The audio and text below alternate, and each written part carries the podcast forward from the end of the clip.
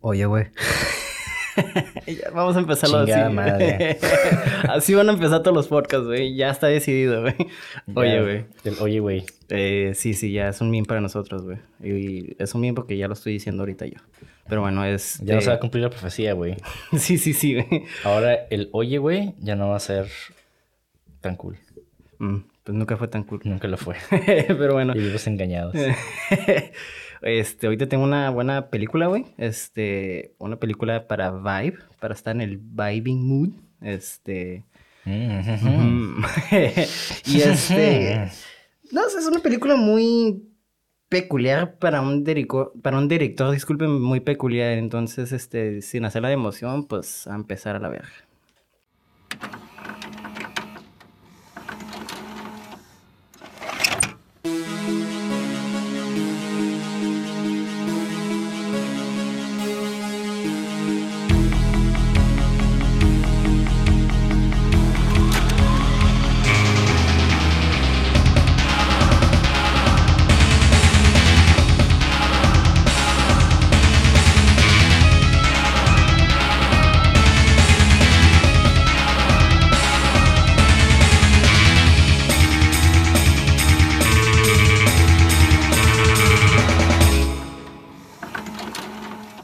Bienvenidos a Cine666.mpg, el podcast donde en cada episodio su servidor Monty de André dialogará con Mauricio Villa acerca del análisis, crítica y hechos interesantes o pertinentes que envuelven a una producción cinematográfica de género de horror, misterio, ciencia ficción y otros de carácter fantástico. En pocas palabras, hablaremos de películas que nos gustan y de cosas que tal vez sean relevantes.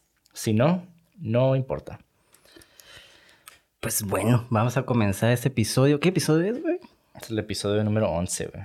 Güey, qué loco, ya llevamos 11, güey. No, no sé, se me hace bien loco, güey, para mí. Este, siento que hemos mejorado, güey, en esos... 10 episodios. Bastante, yo siento que sí.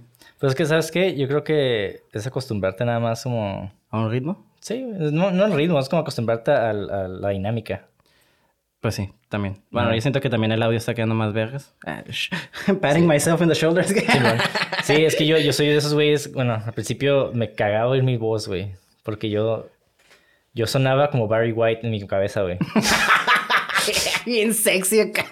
Oh, yeah. Oye, Mauricio. Pero en realidad son así, ¡Ey, qué onda, Mauricio! Sí, güey. No, ese soy yo, güey. pinche mille, güey. Anyways, este, pues sí me da gusto este, que ya pasemos más de los 10 episodios. Este, y pues sí siento que hay una mejoría, pero pues. Este, a ver qué onda, ¿no? Y que nos diga la audiencia que está opinando de esas chingaderas. Simón, esas dos personas que nos están oyendo, güey. Tu esposa y mi mamá. Mamá, ah, y tu esposa que no sabe español. Sí, mi esposa no nos oye. Anyways, en el episodio 11 les tengo una película, una película, como dije, muy peculiar de un director muy peculiar también, este, que está in- está en loco porque teóricamente este director no me debería de gustar, porque, ¿Por qué no, güey? es, pero es lo que te digo, o sea, No mames. por lo que hemos hablado, por lo generalmente a mí me gusta tener como una cierta tipo de realidad, ¿no? Este, eh, y no me gusta que se rompan reglas, pero este director tiene una manera de tener, de bailar esta delgada línea, de irse a lo cari- casi, casi cari- caricatura, ¿no? Simón. Ah, y de la realidad, pero así, ¿sabes cómo? Entonces, a mí siempre me brinca eso, pero con ese director, que ahorita voy a decir su nombre, lo estoy diciendo de emoción, me... Ya me- todos saben por el pinche nombre del episodio, güey. Hay gente que tal vez no ve eso, güey, y nomás se pone a Ha- escuchar. Hagan como que se sorprendan. Así como yo. Oh. O sea, sí, Y, güey. bueno, anyways, este está, se me hace que un loco que ese director pues tenga esa habilidad tan, de una manera muy floja, pero no floja en el sentido que no la trabaje, sino como la, la puede trabajar como muy rápida, ¿no? Como muy flexible, más bien creo que sería la palabra, ¿no? En cualquier momento la puede, puede ir- irse de lo caricatura a lo súper real, ¿no? Pero a este director de la y de esta película es donde creo quiero decir que es la primera vez que lo vi, este y es Darkman de 1990. Es una película de superhéroes que se podría decir que es como una precuela para Spider-Man, para el director, Sam Raimi, que por cierto, eh, increíble director, este, Op- op- opiniones pi- este, principales de la película, me gustaría empezar, este, Ricardo. Ok, antes de decirte la película, yo Ah. admiro mucho a este director. La ¿Vale? neta, yo admiro un chingo a este director. Yo también. Yo, en el sentido de que yo cuando vi. Es que yo vi la primera vez que vi la, una película de ese güey fue la de Spider-Man. La. Con Tobey Maguire. claro, las clásicas. Sí, y no mames. Yo, yo la vi cuando tenía 10 años, güey, en el cine. Yo nueve. Eh, Fue el 2000, 2002, creo que fue. Sí, porque la dos Ajá. en el 2004 y la tres en el 2007. 2002, no, entonces 2001, ¿no? Fue el 2001, no me acuerdo, pero tenía como 10, 11 años. Ajá. No me acuerdo. El peor es de que, no mames, yo me enamoré de la película porque se siente como cómic. Todo lo que hace ese güey. Bueno, todo, pero la mayoría de las cosas se siente muy dinámico, muy, muy cómic y muy libre. Y en este caso, en Darkman, se nota, yo creo que aquí fue donde ya empezó a perfeccionar esa técnica, ¿no? Porque todavía en las primeras de Evil Dead, digo que sí las tiene mucho, todavía no. O sea, como que rayaba en lo caricaturesco. Bueno, en cierto, en Army of Darkness ya se pasó de lanza ahí, ¿no? Pero es que Army of Darkness salió después de esta, creo. Ah, sí, cierto, tienes razón. Entonces, para mí, yo creo que la perfeccionó en, en Evil Dead, güey. En Evil Dead 2. Ya tenía esa... Porque aquí nomás, en, en Darkman, yo no, lo que yo noto de él es como más estética. ¿Sabes cómo? Ok. Pero es que... Ok, pero bueno. ¿Por qué? este, por qué- A ver, menciona eso. ¿Por qué desarrollalo? ok. Porque es más estética en esto. En el sentido de que, por ejemplo, en Evil Dead, como que apenas. Como, bueno, en el sentido de que ya está perfeccionando las- lo que él estaba, lo que él quería hacer, ¿no? Este, lo que. Es que no sé cómo se llaman sus trucos, no sé, porque no creo que tengan como el POV Demon, ¿no? Esa madre es una clásica de Sam Raimi, ya todo el mundo lo ubica, ¿no? Que es como, literalmente, el vato se subió en una bicicleta y estuvo pedaleando con una cámara, ¿no? Para crear como esta dinámica de que algo te está siguiendo, ¿no? Que es un POV. Pues más o menos, porque de hecho creo que el vato empezó con una tabla de madera nada Sí, más. pero, o sea, era Ajá. como, ah, pues, eran dos güeyes cargando la tablita y corriendo, básicamente, Ajá, ¿no? exactamente. Pero era- era para crear esta dinámica de que te está siguiendo, ¿no? Entonces tiene como esas, estas características donde tiene como esta fluidez, como tú dices tú con la cámara, ¿no? O cuando avientan un objeto y el, el vato le gusta tracking el objeto y con flashlines atrás, ¿no? Como se ve muy, se ve muy caricatura, muy caricatura, ¿cómo se dice? Caricaturesco. Eso, exacto. Pero hasta porque se ve esta, hasta se ve tan chafa, güey. Porque puedes ver detalle- el detalle del objeto que es, pues, un prop, ¿no? Pero a la vez en Darkman siento que le da una, un sentido estético a esta como chafanés que les, que... Por eso digo que ya como lo, lo veo más estético, en mi opinión. Como que ya se ve más, este, maduro como, como director. Sí, pues, ajá, yo, de hecho es lo que me refería con perfeccionarlo. Yo siento que aquí lo perfeccionó. Ajá, porque, Ah, ok, pues sí. eh, ajá, porque Evil Dead 2, o sea, sí lo tiene. Es que dice, la neta también tiene muchas cosas bien perras. Ah, es que ya lo- ya está desarrollado ajá, por pero eso. aquí yo creo que le metió más, más este acelerador, ¿no? Acá como para que se vea todavía más caricaturesco. O sea, esos, esos, esos cranes de... Un crane básicamente es cuando la cámara baja de arri- arriba hacia abajo Ajá. y es esta dinámica de, de altura, de altitud cuando se mueve la cámara. Ajá. Que ahorita ya como que usan muchos drones para eso, como las producciones muy indies. Ujú. Pero. Ajá, como que este güey ahí, ahí empezó a usarlo más. En Evil Dead casi no sabe este tipo de cosas. Sí, pues este no tenía tanto budget, ¿no? Para. Ajá. Ajá, porque era más este. Que, que- cabe aclarar que la Darkman es su primera película de estudio. Este. Simón. Entonces también podemos ver que su. Su estilo.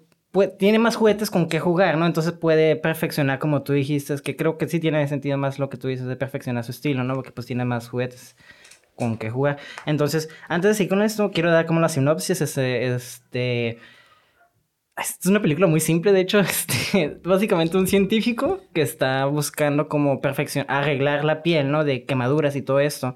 Es un científico que está buscando, pues, Sí, rege- regeneración de, de la piel. Ajá, de la Ajá, de la piel, regeneración de la piel. Entonces, este, su novia, que es este, ay, no recuerdo el nombre, pero es este, protagonizada por Frances McDonald, que acaba de ganar el Oscar. Muy cool. Y está cool verla como, ah, mira, ya es una ganadora de Oscar, pero verla como un genre pick, un pick, está como siempre cool, ¿no? Como sus comienzos. Que actúa muy bien, por cierto, ¿eh? Me Ay, sorprendió. mames, esta- eh, esa actriz, Pasada de vergas. yo me gustó un chingo en Fargo, pero la neta me, me super enamoré de ella. No, no de ella físicamente, sino como de su actuación Ajá. en, Three Billboards Outside Ebbing, No, Missouri. ahí se pasó de vergas. Esa Pero- está... ah, eh, esa movie me encanta, güey. Está verguísimas, pero este, bueno, su novia, que es ella, protagonizada por ella, este, descubre está trabajando por un desarrollador de edificios, ¿no? Como básicamente un güey que quiere crear una ciudad. Es como lo más generic, ¿no? Como un plot bien generic de que quiero crear la ciudad. Es como un futurista, básicamente, el güey, ¿no? Que quiere crear una ciudad para mejorar la ciudad y todo eso, ¿no? Entonces, este, ella se da cuenta que ese güey tiene, está haciendo tratos eh, corruptos, básicamente, para conseguir tierra y todo eso, ¿no? Sí, pues que es algo, curiosamente, ahorita ando viendo la serie de Gotham. Sí, la vi, ya empecé a ver la mitad de madre verga. No, yo ni la he visto, güey. Pero ajá, siempre existe como este, esta dinámica entre políticos, empresarios y mafiosos y como realmente los tres son como que se, se, juntan para estar desarrollando una ciudad, ¿no? Ajá, sí, sí, sí. Y está curada ver como ese juego, ¿no? Pero bueno, entonces ella se da cuenta de que el vato está metido en, pues, malos, este, en malos business, como, como todo buen político y como todo buen empresario, ¿no? Y el tipo le dice, oye, este, te quiero proteger, este, dame el, el papel, el documento que encontraste, cómo se dio cuenta, o si no, pues te va a cargar la verga, y la tipa como que, ay, bla, bla, bla, ¿no? El problema es que el esposo tenía el papel, y los mafiosos son por él, y pues lo matan, y a partir de ahí el Darkman nace. Entonces es como la premisa, porque tampoco es como que, no hay mucho que spoilear, porque creo que esta película tiene más feeling que guion, porque de hecho es una de las críticas que tiene, que le doy a esta película, ¿no? Sí, es que tiene, tiene muchas cosas muy inverosímiles, así un chingo. Es Darkman, pero... trabaja siempre en la luz, ¿sabes cómo? sí, sí, sí, es como... Hay mucha ironía en la, en la serie. De hecho, el póster creo que el vato tiene como un, un sombrerito y todo el pedo y creo que sale hasta el final con eso, ¿no? Un pedacito. No, no sí lo usa bastante, de hecho, el, el, el, el, traje, sí lo usa bastante. Este... Bueno, la gabardina hizo sí, pero yo me refiero como al sombrero acá. Por eso, sí, el, el, el hood, el, tiene como... Ah, según yo no lo he usado tanto. Pero. Este. Eh, no sé, güey. A mí sí me, me, me, pareció una película como muy irónica en ese sentido. Eh. Como que sí, siempre está en la luz. El vato realmente. Pues más que nada su, su trip es regresar a la normalidad y obviamente se dio cuenta que no lo iba a lograr. Entonces, este, pues sí, es que está, está eh, bueno, antes de empezar este, porque está curada eh, esa dinámica, creo que se le da más fortaleza por las actuaciones, porque está, está curada ver como, de hecho, los actores son actores de renombre, güey. Son actores que, pues, no son como vatos culeros, ¿no? O sea, por ejemplo, el actor principal es Liam Neeson, que, cosa curiosa, es su primera película de acción antes de ser una película, antes de ser un movie star, que ahora se le conoce como eso, pero... Exactamente, güey. hay que aclarar que en su momento Liam Neeson fue un pinche acto bien cabrón, o sea, casi ganaba el No lo ganó, si no me equivoco, ¿no? Para uh, Schindler's List. No recuerdo, güey. No lo, estoy seguro que no lo ganó porque de hecho, que, si no me equivoco, de, a partir de esta película creo que uh, luego luego hizo List, pero bueno.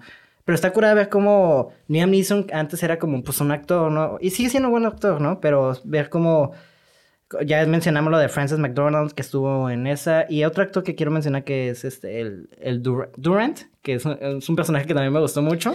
Ah, ese güey está bien raro, güey. Ese, Vamos a hablar mucho de él ahorita. Ese vato, ¿sabes a quién se ha figurado? Como...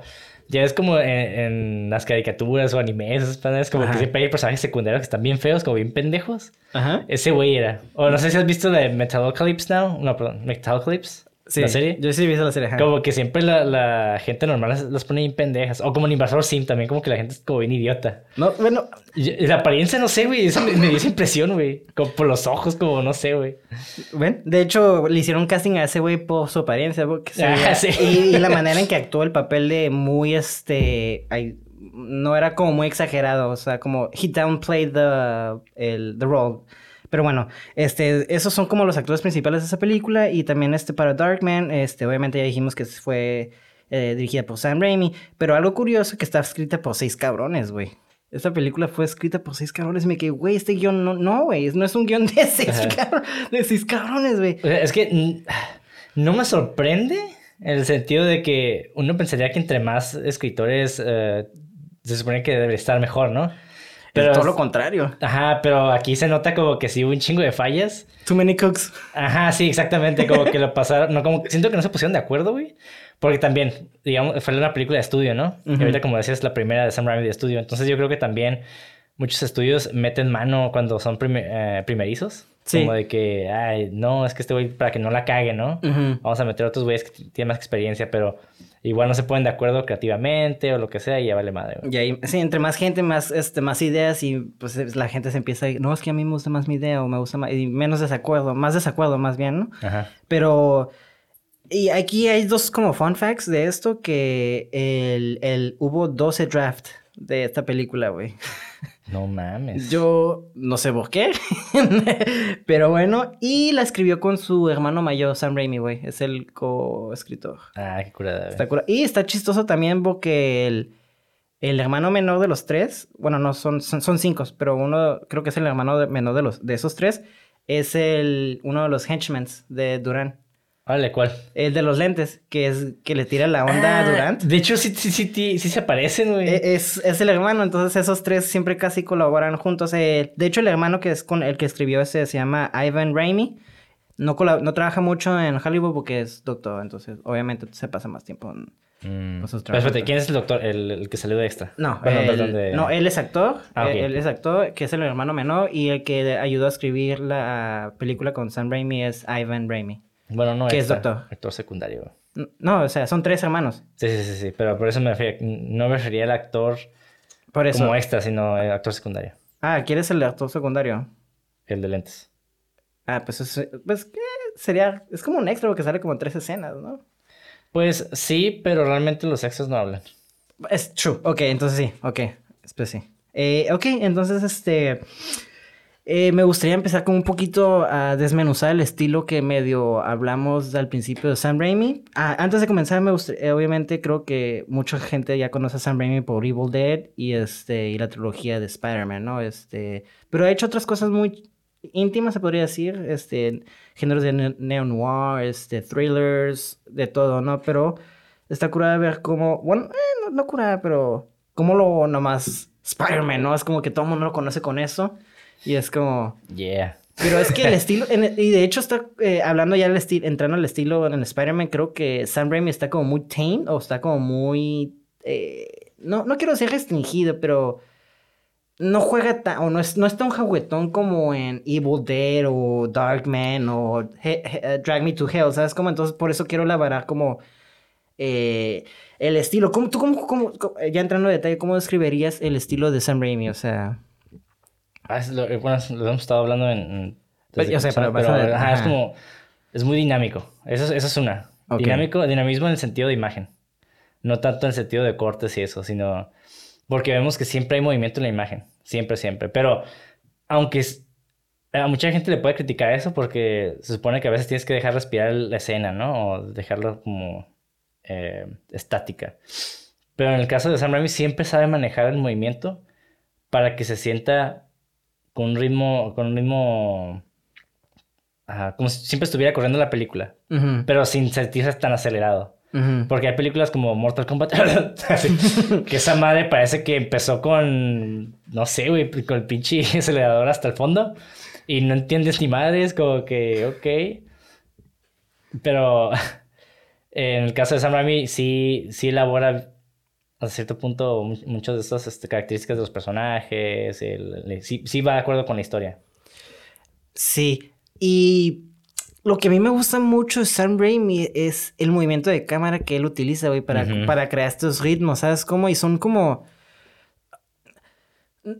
Es como... Es, eh, a mí se me hace como muy difícil describir esta, eh, su estilo, porque sí, obviamente es muy dinámico, como muy flexible, ¿no? Porque a veces, a veces está como muy serio, muy serio, muy serio, y luego ¡pum!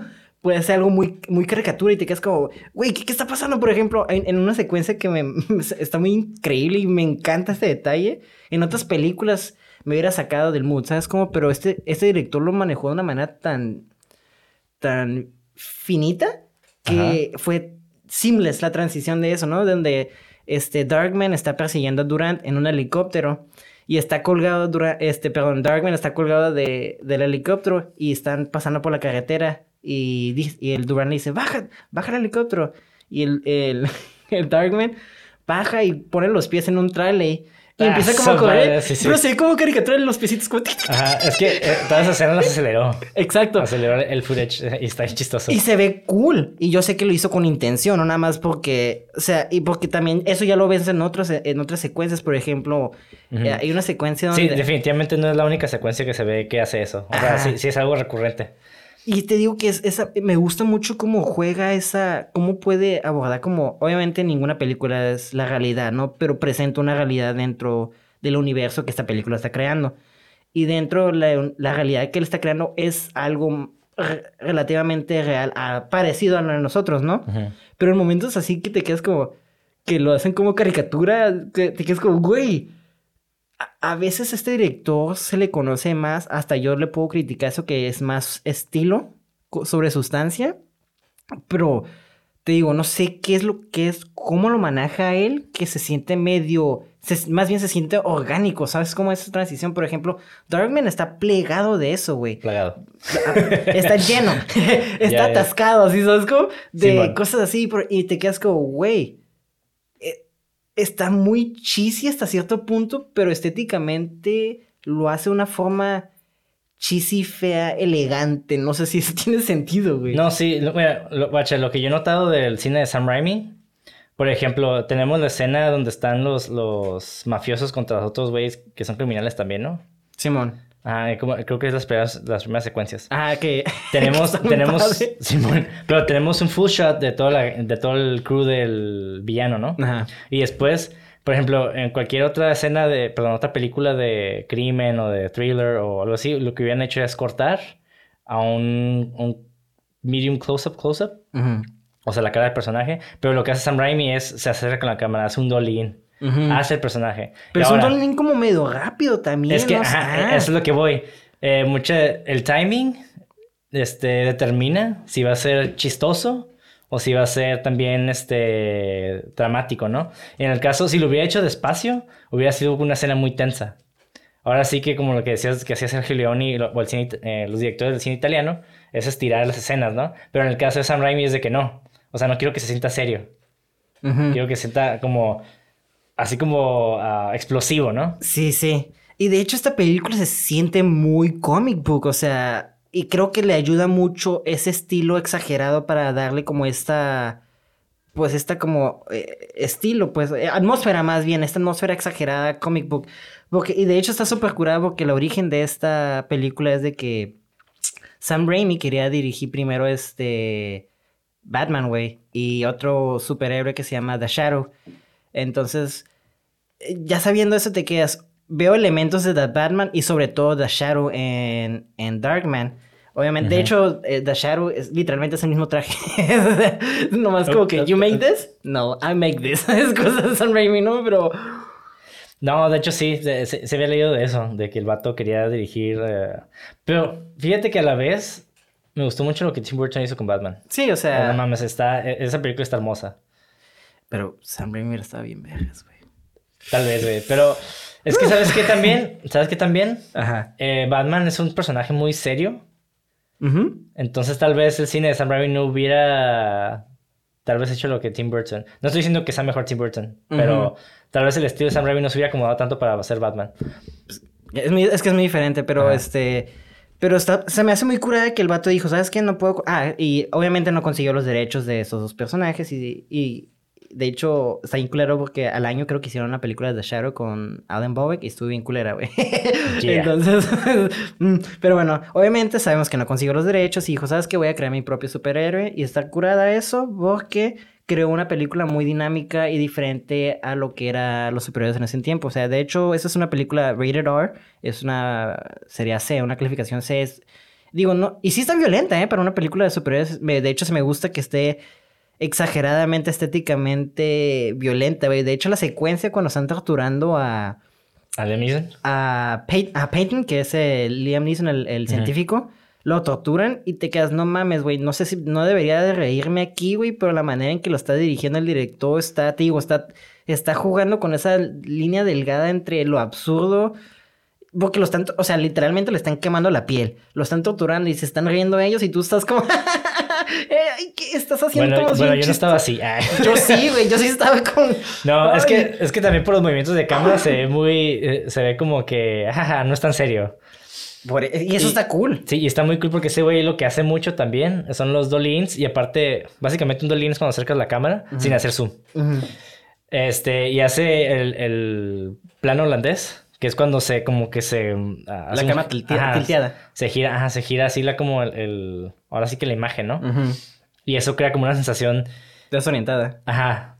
Pero eh, usualmente es, curioso porque eso usualmente se usa en, terror.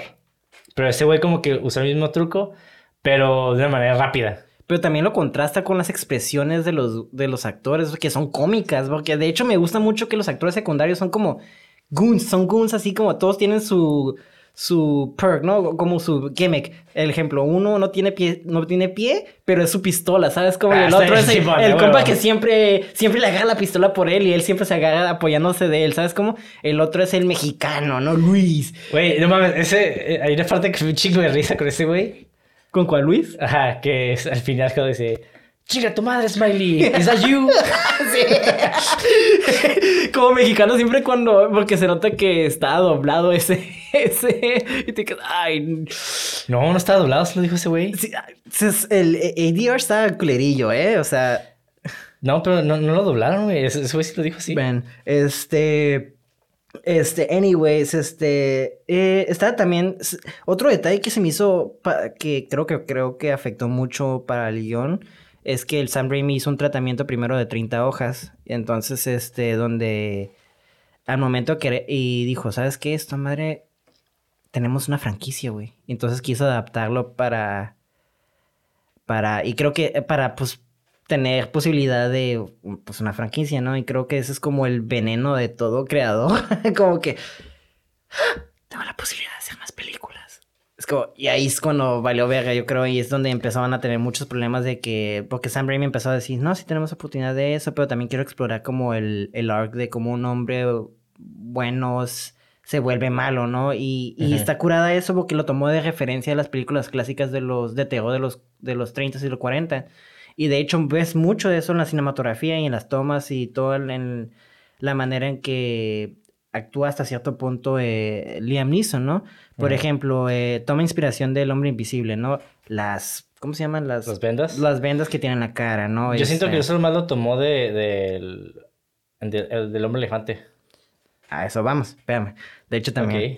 De hecho, y dice, de ahí se inspiró para crear como, porque lo que le gustaba mucho de esas películas era de que siempre eran como gente noble que se hacían como, pues malos, ¿no? Ajá. Y luego de ahí dijo, le gustaba mucho como la idea de tener como una dinámica de amor, como lo de Elephant Man, que es cuando decide desfigurar al tipo, y también del el jorobado de Notre Dame empieza a dar inspiraciones de esas dos. Entonces vemos como... Es que tiene muchas cosas de, de, Elephant Man. Digo, yo no, yo no pondría como que están en el mismo... No, no quiero decir nivel, pero el mismo aspecto de películas, porque son películas completamente diferentes. Claro. Yo hasta me atrevería a decir que eh, Darkman es la antítesis de Elephant Man, ¿no? Ajá. Porque no es para nada dramática, no está en blanco y negro, obviamente. Y aparte es el. ese digo, los dos son de cierta manera héroes. Pero Elephant Man más, es más que una comedia o acción, es una tragedia. Sí, claro. Y. Pues a cierto punto, Darkman también. Pues bueno, sí, tienes razón. Pero no se siente así, eso me refiero. Como que no está hecho de esa manera. Por el estilo de Sam Raimi. Exactamente. Y es lo que me gusta de que está súper curada ver cómo agarró como estas inspiraciones de como, por ejemplo, vemos el terror. Y, y, y, Sam Raimi viene de terror, o sea, Evil Dead. Pero también... Uy, este, güey, Evil Dead, tenemos que... Yo, yo sí le quiero dedicar todo un mes a hablar de las películas de Evil Dead. Los que me conocen saben que... Es más, ahorita estoy, tengo una playera de Evil Dead. Evil Dead es, es, otro pedo, güey. Pero ya, ya no tenemos tiempo de hablar de Evil Dead porque... Uf, no, otro pedo esas películas, ¿eh? Sí, vamos, vamos a hablar... Bueno, hay un plan en el futuro de hablar todo un mes de la franquicia. Espero que les guste, si no, pues váyanse a la verga. Pero bueno, A, lo, que, a lo que decía, se me hacía, a mí se me hizo muy cool eso de cómo tomó inspiración de como de las películas de terror, pero también empezó a ver como, ok, esto lo puedo fusionar con películas que nada que ver, como, bueno, hasta cierto punto sí, el, el hombre de Notre Dame tiene ciertos elementos de terror también porque eh, no, tenemos el- como la imagen de Disney, ¿no? Pues el Pero- héroe deforme, ¿no? Ajá, exacto, y también Sí, como... ajá. Y, y está cura ver cómo integra esos elementos con los elementos de, de, de- que están presentes en las películas de terror clásicas, ¿no? De, Ujú. y ya teniendo esos elementos dice, pues va, Sí, este... pero hace rato mencionaste algo de las franquicias, de que yo personalmente, yo no siento que fue su error, porque es que esta- es algo, es algo riesgoso, sí, pero yo siento que si planeas bien una franquicia, eh, puede salir algo muy, muy bueno. Es como básicamente planear una serie, ¿no? Ujú, Porque pues igual la serie no quiere decir que por ser serie va a ser mala. Claro. Pero el pedo es cuando hacen una película y otras personas le meten mano para la segunda, después le meten mano para la tercera y es como que ya deja de ser... Parece que nomás le están agregando más que nada, más que seguir con una planeación original, ¿no? Ujú. Y de hecho eso lo vimos en Spider-Man, ¿no? Simón, sí. Y de hecho, este, bueno, el vato al terminar ya como el tratamiento y tener como la idea y todo eso, se me hace muy poético que el vato dice, ¿sabes qué? Voy a ir a Universal para, pues, para presentar mi proyecto porque, pues, para empezar, mi, mi, mi, mi héroe principal o mi personaje principal está muy basado en películas de terror, pues, ¿de dónde salieron las películas de terror? Universal, ¿no? Entonces, temáticamente y poéticamente tenía mucho sentido que Universal produjera esta película y el vato fue con Sam Raimi y les dice, hey, ¿qué pedo? Tengo esto y el vato, va. Y estuvo súper chingón la producción, güey. O sea, cero pedos. Hasta le acomodaron un, eh, un calendario para que grabara así a gusto, güey. Hasta le extendieron el presupuesto, sí. Todo iba de maravilla, güey. El pedo es de que en el, eh, hubo muchos pedos en el momento de crear el guion. Y la post es donde todo... Hubo un desmadre en el post, viejo. Pero eso La- es foreshadowing. de- básicamente la post es cuando editan. Ajá, exacto. el momento de editar la película que tienen todo el pinche material. Pero ahorita hablaremos de, del post, que eso es un... eh, Bien, es, está interesante ahí lo que viene, viejo. Pero ahorita aquí me gustaría hablar, este, bastante de los personajes, de un tema sobre todo de Durant, que hay, un, hay algo muy peculiar que, que me atrapó mucho. Que la primera vez que la vi, digo, la vi sin saber que era el director y no sabía cuál era la intención y no sabía de cine. Y pues tampoco sabía como estas cosas eh, sociales, ¿no? Pero empecé a ver como hints de que Durant tenía relaciones o tiene como tendencias homosexuales con el, ami- con el hermano de Sam Raimi, ¿no? El actor, porque le dice este... Está súper curado porque yo, bueno, wait a minute, con la primera vez que lo noté con ¿verdad? Están en la fiesta, no sé si te acuerdas cuando están en una fiesta y llega Durant y le dice, ¿te gustó el, el champán? El vino, no me acuerdo qué le dice. Y el tipo se le queda, se le queda viendo como, sí, es- está bueno. Y el Durant se va y el, y el tipo se le queda viendo así como, y hace como una mordida de labios, muy sutil, güey. Y, y me quedo como, güey, ok. Y dije, Bueno, es que también, ojo. espérate, deja, ahí va. Y luego ya cuando ya ves que hace, luego luego lo mata ese güey, lo mata muy cura al Darkman, ¿no? Ajá. Que lo saca de una... que, está, que está súper cómica esa madre, güey. Y Ah, igual aceleró todo, ¿no? Exacto, y está súper curado que el vato sabe, ¿sabes qué? Estoy usando un maniquí y el maniquí se ve bien culero, pero voy a, voy a hacer esto a mi fortaleza y juega, juega eso, ¿sabes? Como lo hace como más cómico y el maniquí sabiendo que está más chafa, con el estilo que está usando le da como más dinámico, ¿sabes cómo? No sé si me explico, siento que Sam Raimi es muy bueno como usando props. Usó maniquí. Yo, yo siento que el actor, güey. No, en parte sí, eh, hay partes donde lo sacas y nomás está todo tieso el cabrón, güey, no mames. Ay, no, ok, tengo que, tengo que otra vez ver esa, esa escena porque yo cuando la vi no, no vi ningún maniquí. No, pero- sí, bueno, eh, no, no diría como un maniquí, o sea, es el maniquí está vestido como el actor y todo eso, ¿sabes? Como, o sea, no un maniquí literal, o sea. No, sí te entiendo. O sea, sí te entiendo. pero- no, ya sé que no un maniquí de, de las tiendas, obviamente. Ajá, pero está súper curado. Y lo que te decía, lo que me gusta, me mama mucho de Sam Raimi es cuando, sobre todo cuando tiene un low budget, es como usar estos props que se ven chafas, pero gracias a su estilo le saca como jugo y, y como que fortalece eh, la atmósfera que él crea. ¿Sabes? Como por ejemplo en Evil Dead. Bueno, no, en, en, esta, en esta película hay una secuencia donde están disparando una, una pistola de, de. ¿Cómo se llama? ¿Nails? Este. Sí, de clavos. De clavos. Y vemos como cada clavo. Simón. Pero el clavo se ve muy falso, güey. Sí. Porque es un pro, pero a la vez se ve muy chingón, güey. O sea, te digo, es como una. Es que es parte de la propuesta, ¿no? También. Exacto, exacto. Es lo que te digo. Me gusta mucho cómo ese vato fortalece el low budget a su estilo, ¿sabes? Como inte- integra el, el low budget en su estilo. Y me gusta mucho de eso de Darkman, porque Darkman en su tiempo fue de- el budget fue de 16, se extendió y en su tiempo ¿De es 16 mucho, qué? millones. Ah, Y sí es bastante para ese tiempo, pero a la vez ahorita ya la ves y se ve cheap, pero en ese tiempo está curada ver cómo usó mucho dinero, pero en ciertas partes no tenía budget y lo fortaleció, ¿sabes cómo es? Simón. Es que, Eso ¿sabes está qué también? curada, güey. ¿Sabes también ese estilo tiene mucho que ver con todas las películas que vienen de los ochentas? Porque el horror ochentero también no era algo como que... Digo, en ese entonces tal vez se lo tomaban en serio, ¿no? Ujú. Pero si ahorita las ven, tienen muchas cosas cómicas. Y al mismo tiempo, los movimientos de cámara de películas de acción de los ochentas también tienen mucho de esa, de de esa esencia cómica, ¿no? Ujú.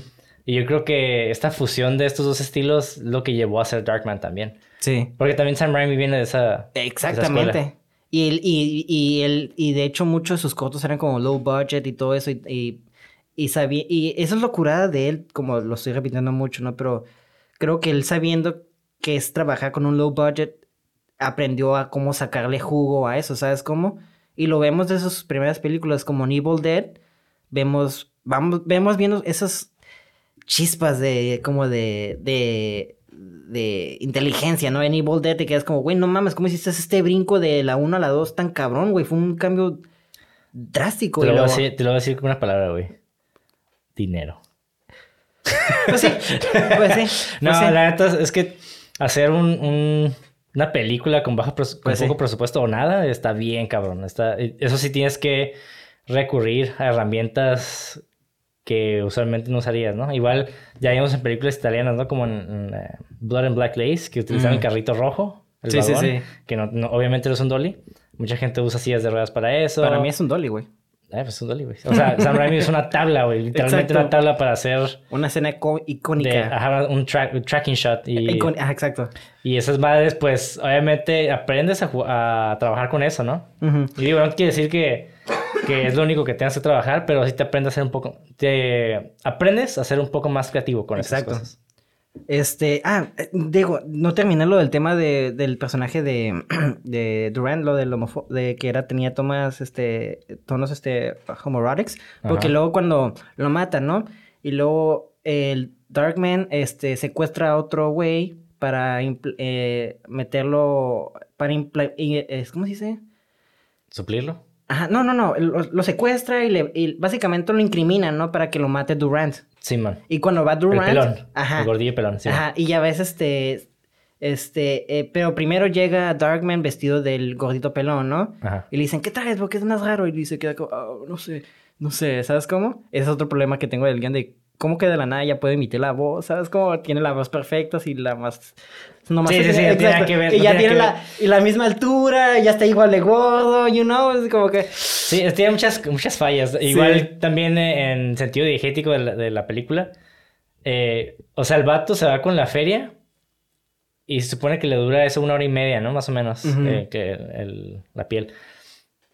O sea, ya cuando llegó al, al Era para que tuviera más tiempo. era para que tuviera más tiempo y cuando se fue, o sea, básicamente yo le calculé más o menos como media hora de que los, los mafiosos se dieron cuenta que el vato Ya. y me quedé, o sea, güey, fueron a matar a este vato en por 30 minutos que no se presentó, así como... Exacto. bien mamón. Pero se me hace, bueno, y, y se me hace muy curada también porque, este, en ese momento le dicen, ¿sabes dónde está Ted? O como se llama el ese. Digo, I know he liked the boy. ¿Sabes cómo? Y el vato se queda como que, y luego cuando van a matarlo, el vato encuentra los boletos de, y dice el nombre de, Sí, del este, y con él, y se queda, y pone como una bitch face, viejo. Y te quedas como, ok, güey. Y luego se enoja, y se enoja y lo mata, güey. Y luego cuando el villano, ni quiero decirle villano, güey. Porque para mí Durant era el villano, güey. Pero el, el villano principal le dice, ya te, ya te cachó tu esposa. El vato pone cara de, "Iu", como que, ¿esposa? ¿What? ¿Sabes cómo? Y, sí tiene, y, son ten- y me quedé, güey, está súper curada porque son como Yo no- cosas sutiles. No me di cuenta para nada de eso, güey. Para nada. Porque no, bueno, no puse atención en esas, en esas cosillas. Ajá, son cosas sutiles que me Ajá. vi de Sam Raimi que me quedé como, wow, o sea, no nada más es súper exagerado y mamador en, en su estilo, pero tiene cosas sutiles, ¿sabes? Como Sí. acá me quedé, Porque a mí el "Hmm". villano no me gustó tanto, ¿eh? La neta no me gustó tanto. Está muy eh, 80s. De hecho, la película, algo de mis apuntes que puse cuando la estaba viendo, güey, esta película, yo sé que ya es early 90s que salió en los 90, ¿no? Pero mucha de O sea, la 90, identidad- directa, básicamente en cuanto terminó los 80 salió esa película. Ajá, exacto. Pero tiene mucha de la identidad, es, está muy ochentera y hasta cierto punto para mal, ¿sabes? Como- Ojo, técnicamente se hicieron en los 80 Yo sé, pero late 80s y... Pero early 80s, o sea, hay... Son 10 años donde... El, el early 80s para mí es donde tiene como esta sensación. O sea, es como... está como en un tipo de limbo que sí se siente como muy ochentera, pero también tiene como cosas como la acción está muy noventera, güey. Entonces está como una mezcolanza así como muy rara. Está, está cool, no me molesta. Ujú. Y, pero es, es como un tipo de... como limbo. Entonces, este... Pues sí, no sé si decir el limbo, obviamente tiene muchas referencias, pero es que también la, la, la acción de los 90 y 80 se parecen un chingo. También está- están muy, muy parecidos. Yo creo que casi igual, güey. Nada más sí cambia ciertas, eh, depende del director, también cambia mucho el, el estilo de cámara, la chingada, ¿no? Y este. Hay otra cosa hablando de personajes. Eso también tiene que ver con la actuación y un poco de los personajes. Este. Frances McDormand se estuvo peleando con Sam Raimi. Este. En, en- en el ser viejo. Porque a Sam Raimi lo criticaban mucho. Este. Por sus personajes femeninos. Ya ves que en Evil Dead. Este. Hay una secuencia muy famosa donde una muchacha es violada por unos Ah, árboles. por unos árboles, sí, bueno. Entonces eso creó mucha controversia y luego este Sam Raimi queriendo crear un personaje chingón femenino para escapar de esa como... eh, Sí, dejar, dejar de estar encasillado en ese a- aspecto. a- en ese aspecto quiso crear una personaje muy chida. Y está curado porque hasta cierto punto sí, pero al final se crea, se, se convierte en una damsel in distress, ¿sabes? Como la, la muchacha que se tiene que rescatar. Y se me hizo medio trágico porque hasta- es- me quedé como, oye, el personaje era como muy curada, muy curadilla, curadilla, curadilla. Y al final, ah, me tienen que rescatar. Y eso es lo que le chocaba mucho a Frances, por eso chocaban mucho en el set. Entonces, este... Ese es un detalle. Era como un fun fact parte del personaje, porque tampoco hay mucho que hablar de ese personaje, la Pues sí, verdad. es que también ah, no se me hizo que estaba fuera de su, de su personaje, porque sí era una, una mujer eh, fuerte en Ajá. el negocio, pero eh, no se me hizo como que estuvo enfrente. no se enfrentó nunca como a ese tipo de situaciones donde, ¿sabes? Estar apuntando con una pistola. Entonces, tal vez por eso Sam Raimi lo hizo así. No sé. Y desde este punto lo entiendo, porque yo, por ejemplo, cuando yo escribo historias, a mí se me hace muy difícil escribir mujeres. Se me hace muy difícil porque, una, no soy mujer, ¿no? Exacto. Entonces también retratar a una mujer eh, con mi mentalidad de hombre. Pues o es sea, muy está, diferente. cab- está muy cabrón. Ajá. Es muy cabrón. Igual también tengo una amiga que también cuando escribe hombres se le hace un poco difícil. Sí, pues sí. Como que nos vamos a los clichés, ¿no? Claro, claro. Como que, ah, el vato es- va a ser el pinche tough guy. O Claro. el típico, ¿no? Y la muchacha va a ser el... Ajá, la cutie que es... ah, es- Lo salva. Ajá. Ajá. Por eso yo creo que también me gustan tantas películas como Adelita. Ah, perdón, Adelita, ¿eh? perdón, Alita. La película de Alita me gusta mucho, de. Robert Rodríguez. Pero también eh, la misma actriz que hace en. No me acuerdo cómo se llama en español. Tres anuncios para morir, algo así. ¿Cuál? La Three Billboards Outside Ebbing, Missouri. Ah, no sé cómo se llama en español, pero ya O sé. Fargo. A mí, la, la personaje de la mujer me gustó un chingo, güey. Porque se me hace muy orgánica. De esa película de... No, de, de Three Billboards Outside Ebbing, Missouri. Por eso, esa... La muchacha hizo... o sea, Ajá, la señora, la- Ajá, no, sí está inverso Sí. ese personaje, güey. Ajá, o sea, por eso te digo, pero a mí, a mí se me dificulta hacer como este tipo de personajes porque pues no... Todavía me falta como investigar más al respecto, ¿no? No, Y- claro. Ah, Es que aparte estás escribiendo una mujer y mamá, güey. O sea, no nada más es mujer, o sea, es maja- mu- mujer y mamá. O sea, son conceptos que como hombre jamás vas a. vas a, hacerlo, ¿sabes cómo? Sí, Ya se puede entender, se puede, se puede escribir, Lo pero... puedes entender, pero, o sea, es difícil. O sea, ¿sabes cómo? O sea, para empezar, no sé, es como, ¿cómo voy a escribir una madre si no soy ni papá, güey? ¿Sabes cómo? O sea, está cabrón. ¿Sabes cómo? A lo que yo me refiero, está cabrón, pues. Este. Y estás. Y. Ah, y está curada porque estos güeyes. eh, Está casada con, no me acuerdo, con, un- con uno de los Coen Brothers. Este, y esos Coen Brothers tuvieron como uncredited uh, doctor scripting en Sí, Darkman. sí, hicieron la... am, ¿Cómo se le llama eso? Eh, como arreglitos, este. Sí, sí, sí. No sé cómo se le dice en Tratamientos. español. Tratamientos, ajá. Hicieron tratamiento Ajá. guion. Y me quedé como. Ah, para los que no sepan, cuando se escribe un guion, se le hacen diferentes tratamientos, que básicamente está reescribiendo el guion. Y no nomás una vez, o sea, estarlo escribiendo constantemente para, eh, pues, darte cuenta de... Siempre hay fallos, ¿no? Cuando escribes por primera vez un, un guion. Un guion, ajá.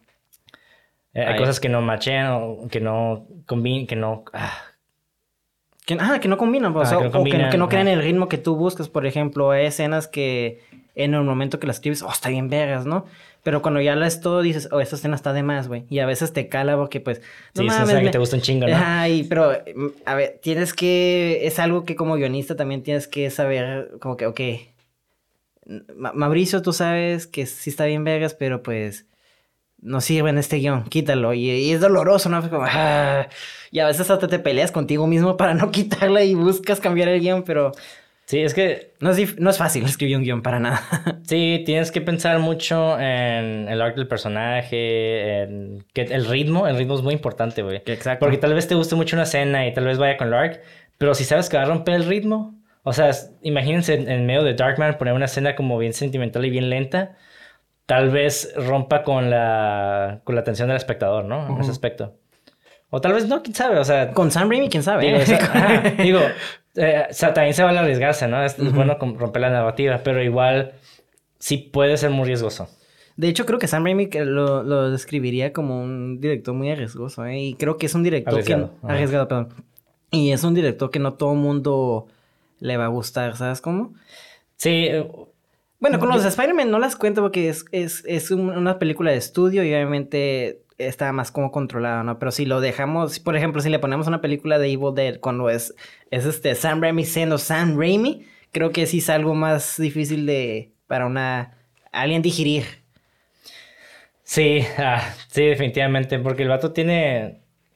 Sí puede ser muy exagerado en, Tiene en sus muchas reglas. cosas. Ajá, tiene sus reglas, sí, puede ser muy exagerado al, al punto de convertirse casi en explotación, ¿no? Sí, y yo y sé sí. que a mucha gente no le gusta la explotación. A, a mí no me gusta, y, y hemos hablado, y hemos, no hemos discutido así, peleado obviamente a putazos, eh, pues sí, a veces, Yo, ¿no? Pero yo sí te agarro putas. Yo también, pero luego besitos, güey. no, pero este, o sea, sí hemos tenido, y tú sabes que yo no me, la exageración, pues eso es un gusto que no es lo mío, ¿sabes cómo? Pero Sam Raimi, eh, por eso te digo que en, teoría no me debería de gustar, pero este güey tiene un, creo que es el ritmo que maneja, güey. Creo que es un vato que es un máster en tener un ritmo muy rico y creo que y quiero amplificar, es- eh, ejemplificar este ritmo con, con el personaje que no hemos hablado para nada, que es el de Liam Neeson. Me gustó mucho el ritmo que utiliza con cámara con él para mostrar su locura, la, eh, el descenso a la locura que tiene, pero a la vez como... No me voy a tomar tan en serio la película y este personaje. Me, a mí me gustó, me mamó mucho este personaje, güey. Me gustó mucho que no se tom- Me recordó un poquito a, como a Bruce Campbell, güey. Sí, es que originalmente estaba escrita para Bruce Campbell. Exacto, ajá. Es un fan fact. Ajá. Pero sí, algo que me gustó mucho de, de esta película, y también es algo que me gustó mucho en Spider-Man, el, el vato utiliza mucho esta técnica de la superposición, ¿no? Mm. Como de poner otras imágenes encima de otras. Y, eh, por ejemplo, en Spider-Man, lo que hace este güey cuando Peter Parker está haciendo su traje de Spider-Man, vemos ajá, esta secuencia donde se ve como que la araña, después vemos como notas, los dibujos, y, y todo está ocurriendo en la misma imagen, es como ¿no? un montaje, pero muy curada, güey. Ajá, es un montaje sobrepuesto, ¿no? Ajá. Y en Muy Darkman- creativo, güey. muy creativo, exactamente. Y en Darkman tenemos lo mismo. Cuando Digo, se enoja, güey. Ajá, cuando se enoja, vemos como el fueguito, vemos... No, también tenía otras cosas eh, cuando estaba haciendo su... lo de su cara. Sí, es que hace, eh, eh, usa ese montaje muy curado porque, por ejemplo, como para pasar tiempo lo usa, ¿no? Por ejemplo, cuando está haciendo lo de la cara, ¿no? Que él, él es un científico, obviamente, y cuando crea máscaras, toman tiempo, ¿no?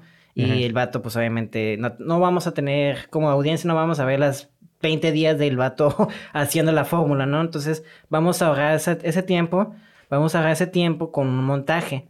Pero este güey usa, como tú estabas explicando, Ricardo, con la, ¿cómo dijiste? La sobreexposición, ¿no? Este, ¿o cómo era? La... es una superposición de imágenes. Ajá, la sobreposición de- para hacerlo creativo. Entonces, corta el tiempo y... Bueno, se le dice doble exposición. doble- ajá. Entonces, corta el tiempo, ¿no? Para ganar tiempo. Pero lo hace de una manera muy creativa y el vato está como... Ah, sí, sí. Ah, Y nomás ve como, este, una... un- un- deditos en teclas. Pero pasando así como rápido, ¿sabes? Como... Y luego se ve una botellita como de science, así como pasando Ah, sí, rápido. sí. ¿sabes? Y son como cosas... Utiliza como cosas bien cliché, pero está curado porque frasco de ciencia, que esta es ciencia, ok, ya lo ubico, ¿sabes? Como Sí, está bueno. curada, pero lo hace muy curada y también para pasar tiempo, pero también lo usa para momentos muy claves para character de- development o para acciones de personajes cuando, por ejemplo, Liam Neeson en- te lo dejan muy en claro que el vato emocionalmente está inestable. Entonces, cuando se enoja, el vato se va a amputar, güey. Entonces está curada cuando Liam Neeson se enoja, no nada más se enoja así. Sam Raimi lo lleva un paso más y te lo muestra, te lo muestra de forma visual y hace la misma técnica del montaje, pero cuando se enoja. Entonces es súper curada porque hacemos un super mega zoom en el ojo, güey, y luego vemos el ojo con fueguito. Ah, sí. Güey. Y luego las- las venitas, electricidad, así, güey. Está Esa, súper escena me dio un chingo de risa güey, cuando están en el carnaval. Está súper... El vato le dice, eh, quiero el elefante rosa. Te pasaste de la línea. Dije, quiero el elefante rosa. Y se pute, lo agarra, lo avienta. Eso es como que dice, eh, cálmate. Acá. Toma el pinche elefante. Acá. Güey, es que está súper... Esa secuencia me- a mí me mamó un putero porque... Nah, el está súper vergas, güey. El vato le dice, dame, give me the fucking elephant. Y como el Liam Neeson habla, tiene un acento, este, pues escocés, ¿sí no? Es escocés, ¿sí no me- o irlandés.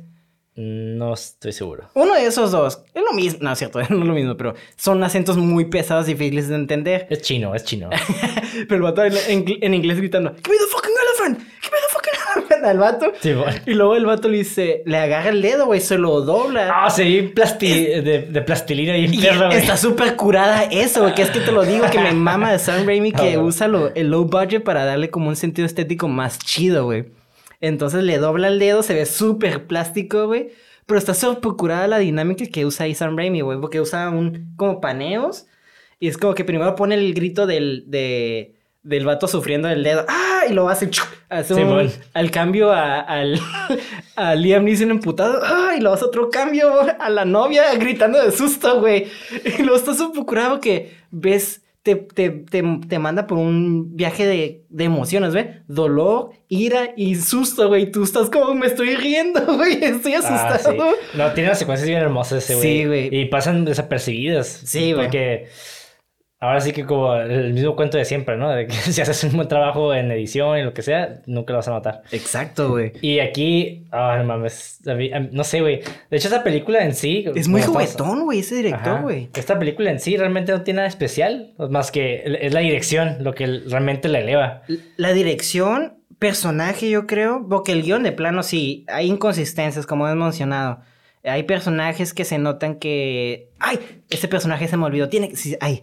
¡Ay! hay que. Simón. Simón, como que tiene que regresar, ¿no? Y personajes como el villano nomás quiere crear una ciudad y es como. Ah. Ok, ¿sabes cómo? Sí, ajá. Personalmente ningún villano me gustó tanto. Me, me gustó más el... Siento que eh, se enfocó mucho en desarrollar el personaje principal. Que está es lo- bien. ajá, que está bien y es lo que a mí más me gustó. Claro, Por eso y- me gustó la película. realmente. Exacto. Pero está cura ver cómo eh, el vato. Vemos cómo empieza a fusionar como estilo con narrativa con este personaje, ¿sabes? Como digo, está chafa que, el- que otros personajes no tuvieran como esa mm, atención a detalle, ¿no? Como el personaje de Liam Neeson, ¿no? Pero también creo que yo llegué a esta conclusión de que para mí Sam Raimi es como un glitch en la Matrix para mí, ¿no? Como que realmente, en, en mis gustos, eh, de- de- dentro de mis gustos, ¿no? Porque mis gustos son como más...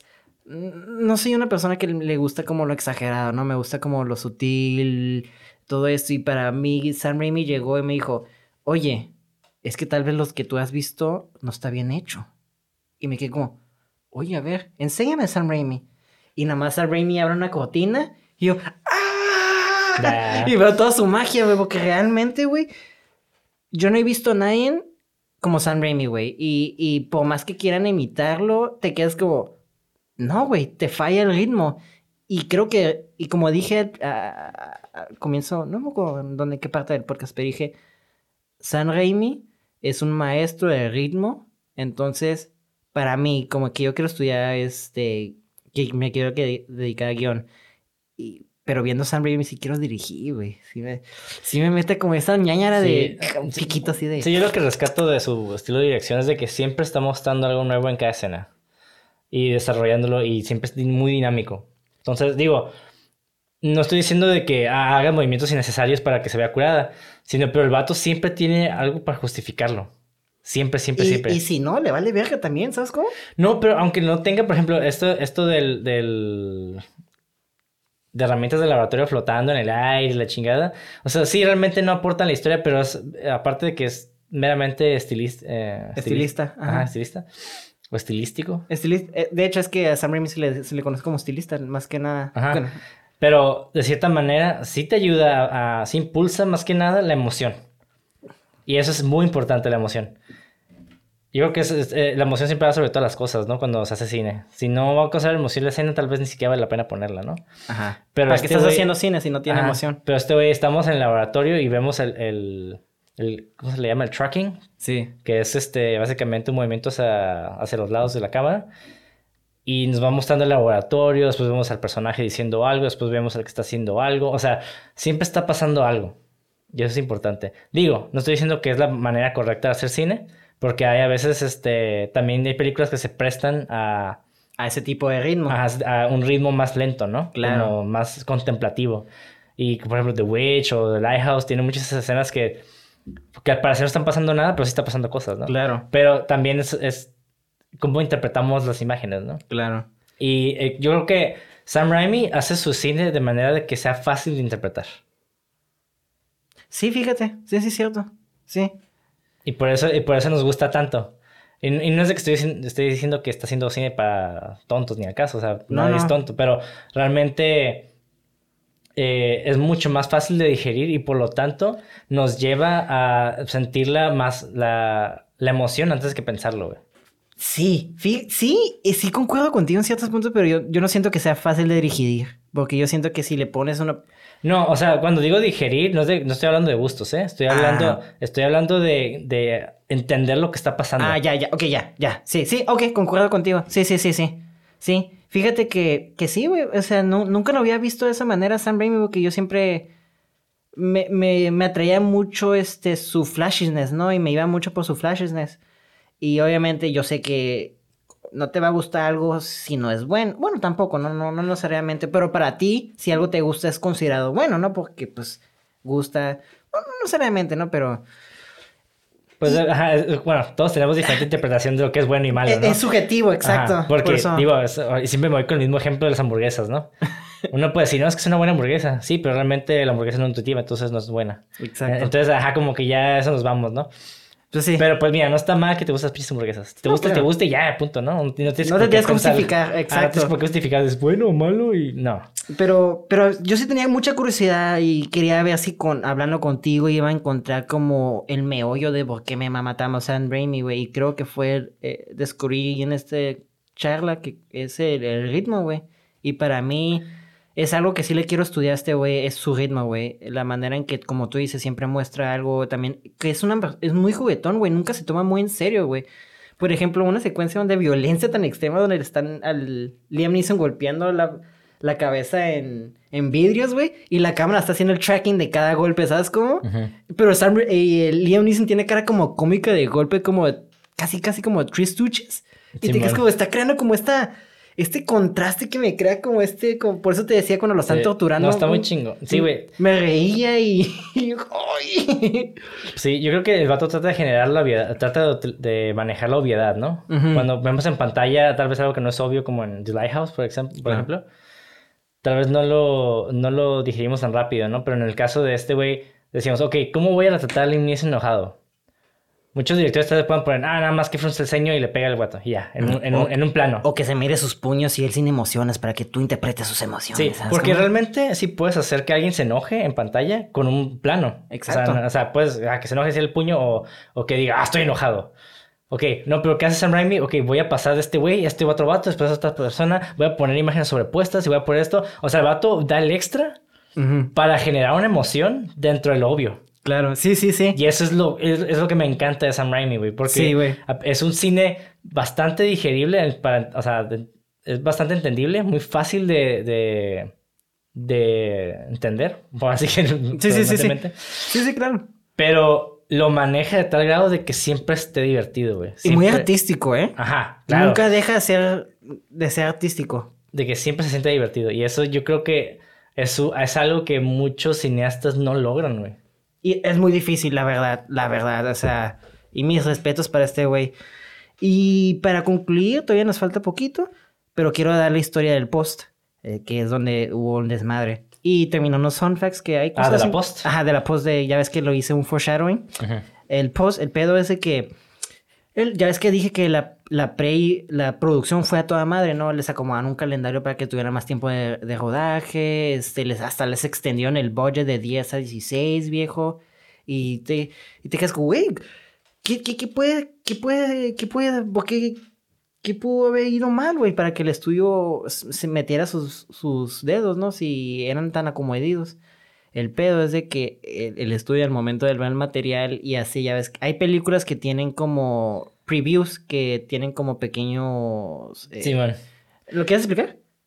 Sí, Lo- o sea, tú dices cuando pues, revelan la película por primera vez. Eh, a, a- a audiencias secretas, no secretas, Sí, sí, pero- lo que pasa es de que lo que hacen es de que agarran eh, diferentes, no decía como el, el primer corte, Ajá. hacen como el primer corte y lo muestran en una sala de cine, pero que es de parte del estudio. Entonces llevan a personas anónimas para que vean la imagen, les dan como una encuesta para que la llenen y ellos determinan qué es lo que les gustó o qué no les gustó de la película. El pedo, yo creo que hay un problema ahí, ¿no? Es de que mucha gente que va no sabe a veces qué es lo que no le gusta. Es, es algo difícil. Sí, y, te lo digo, y te lo digo por una experiencia personal. Una vez fui con un amigo al cine. Ajá. Ah, no es cierto, no, mentira. Estaba con un amigo en su casa Mm. y le conté de una película. No me acuerdo cuál era la neta, pero se me quedó muy grabado lo que me dijo. Ujú. Y le dije, güey, no mames, esta película, está bien perra. Y me dijo, ya la vi, no me gustó. Y le dije, no mames, ¿cómo no te puede gustar? Y me dijo, bueno, no sé, me dolía el estómago, entonces no la disfruté. Mm. Entonces me quedé, ah, ok. Es que también tienes que estar en el mood, ¿no? A sí, veces. es que, ajá, y, y yo creo que también t- tendemos a relacionar parte de lo que nos está pasando al momento a calificar las películas, ¿no? Asociamos sentimientos con... eh, Sí. sí, sí, sí, sí. sí, Tal vez sí. acabo de terminar con, no sé, una novia o un novio o lo que sea, un- hablando hipotéticamente, y veo la película de, ¿cómo se llama esta movie con Scarlett Johansson de Marriage? No sé qué chingados. A Marriage Story te va a calar hasta el culo, ah, te ¿no? acabas de culo, tal vez no te guste. Sí, o sea, viéndolo una- de unos ojos que no son críticos, ¿no? Claro, Como claro. Nada más me quiero entretener, lo vi, no me gustó, guácala. Es que asocias esa emoción de que estabas cargando con el momento de esa película y al ver esa película recuerdas la emoción que cargabas en el momento y la asocias. Es como, no, no, me dolió. Y es difícil ver algo objetivo también, ¿no? Ujú. Pero bueno, eh, decía esto, explicaba, Ricardo le pedía a Ricardo que explicara esto porque muchos de los estudios hacen eso para ver si tenemos un hit en nuestras manos o si la película de plano está ridiculera y la sacamos en enero, ¿no? Así como que básicamente enero es como todas las películas que hacen en enero es porque no tienen los estudios no tienen fe en esas películas, ¿no? Pero anyways, me estoy yendo a una tangente. Este, aparentemente el primer corte que se, se mostró, güey, fueron los peores cortes recibidos en la historia de Universal, güey. No mames. Que fue como, no mames, ¿qué es esta madre? La gente se estaba riendo, no, no se tenía que reír y todo eso, güey. Y la gente se empezó a desesperar a, pues el crew y todo el, todo el crew se empezó como que a, Ah, es que ¿sabes qué también? a, demori- a Muchas veces en esos primeros cortes, eh, por ejemplo, si están regrabando una escena de un carro explotando, a veces nada más ponen en pantalla carro explotando. Sí. Entonces, No está terminado, pues. ajá, es que a veces son productos que no están terminados y mucha gente los recibe mal por lo mismo. De hecho, ahí vamos. Ok. Eh, lo que voy, este, de este corte no tenía la música y la música fue hecha por nadie menos nadie más que Danny Elfman. No, Elfman. Danny Elfman. A huevo. Y- de hecho, y- sí, se nota bien cabrón. Eh, Exacto, y está casi casi idéntica la música hacia ciertos puntos que, que Batman, ¿sabes? Como... Ajá, ajá. Entonces, en el segundo corte, cuando ya pusieron con la música de Danny, Danny Elfman, este, ya fue recibida mejor. Pero de todas maneras, el, el estudio ya quedó como medio... uy, y sacaron, eh, sacaron secuencias y, había, y hay un... Eso también es parte del fun fact, pero había dicho el productor, no recuerdo su nombre, disculpen, este, dijo que la película que ustedes vieron, el corte que ustedes vieron, no es el mismo corte que nosotros grabamos. Entonces, release the Darkman Cut. No, no es cierto. Zack Snyder, si nos oyes, el héroe del. El no, héroe de fuck los Zack. Snyder, este, Sam Nah. Raimi, si nos escucha. Ah, estoy jugando, güey, No, obviamente, obviamente. Release the Sam Raimi Sí, es que sí hay, sí hay un gran problema a veces con estas eh, primeras proyecciones Claro, de la película. Porque, o sea, obviamente son, son trabajos que todavía está traba- en trabajo, pues. claro. Está en proceso de, de, de de- edición. Entonces, cuando muchas veces. Es, hasta, es algo hasta Martin Scorsese dice, güey. Que está bien chistoso. Que dice a todos. Si, si, si no te gustó el primer corte de tu película, estás haciendo un buen trabajo. sí, sí, sí. Masterclass, YouTube. Ajá, exacto. Y es parte, y es parte de, de- del proceso de creativo, ¿no? O sea, siempre que terminas de grabar, lo primero que vas a ver es una porquería, güey. En Es- cualquier película, ¿eh? Es más, hasta que terminas tu propio último corte, yo creo que tampoco te va a gustar, no vas a quedar conformado, ¿sabes cómo? De hecho, creo que fue el segundo corte o el tercero, cuando, el, el de Wolverine, cuando recién salió la película. De la... La- no, no Logan, la primera de Wolverine. la, la, la shitty. Ajá, la Shiri. Esa Ajá. película cuando recién salió, yo me acuerdo que la vi, güey, pero la vi pirateada, güey. No, está mal piratear, muchachos, no hagan eso. Pero sí háganlo. El, punto es de que estaba viendo la movie y los efectos se veían culerísimos, güey. Culerísimos, fue antes de que saliera en el cine, güey. Porque, o sea, la- lo- las garras se veían así como súper digitales, pero chafa, güey. FX acá. Ajá, entonces, por ejemplo, yo en ese entonces no tenía ninguna, ningún conocimiento respecto al cine, ¿no? Si yo hubiera visto eso en pantalla, güey, yo, yo hubiera destrozado la película, güey. Yo hubiera dicho, es una porquería, güey.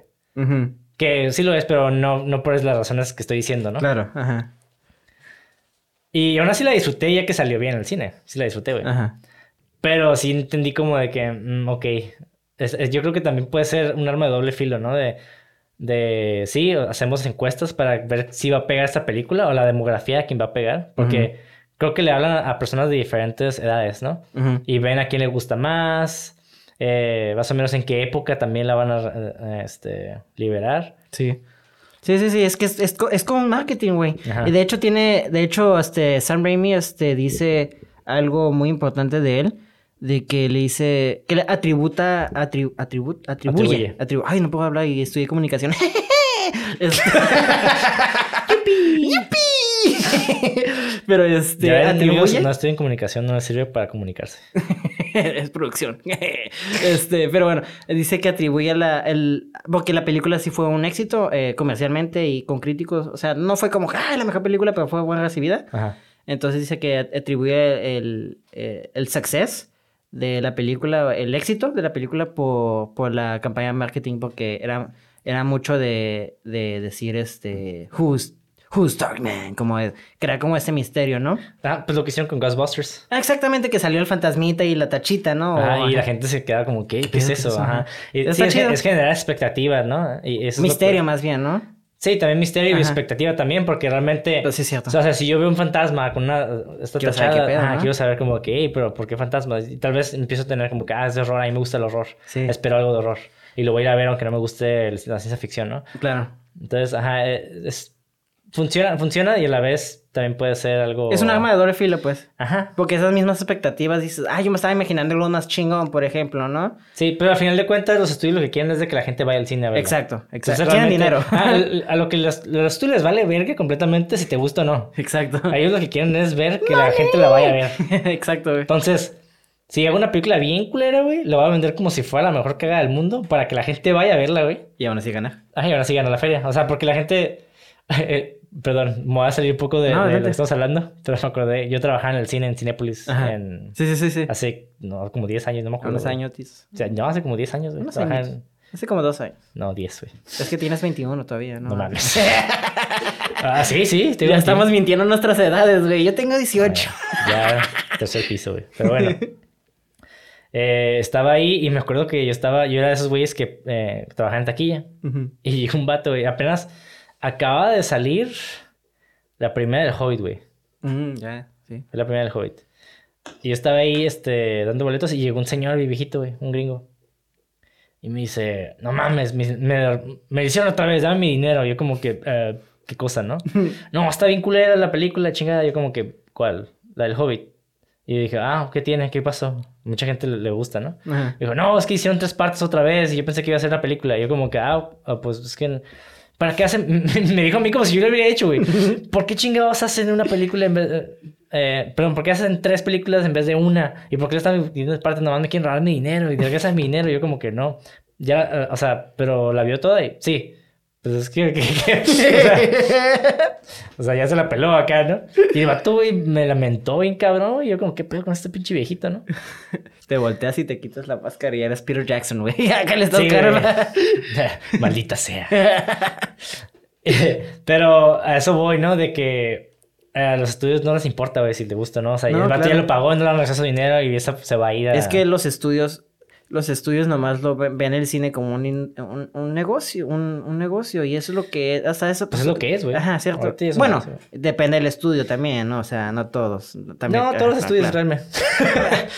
Sí, pues sí. todos los estudios. Este, ah, y al- ya para terminar lo del el terror del, del post, este, eso sí está bien triste, el editor tuvo muchos conflictos con Sam Raimi, pues el productor también y el estudio que tuvo, ah, renunció y después de varios ner- nervous breakdowns que eran este, eh, crisis, ner- eh, breakdowns, ah, crisis, crisis nerviosas. Sí, es que a veces, ajá, es que a veces quieres empujar.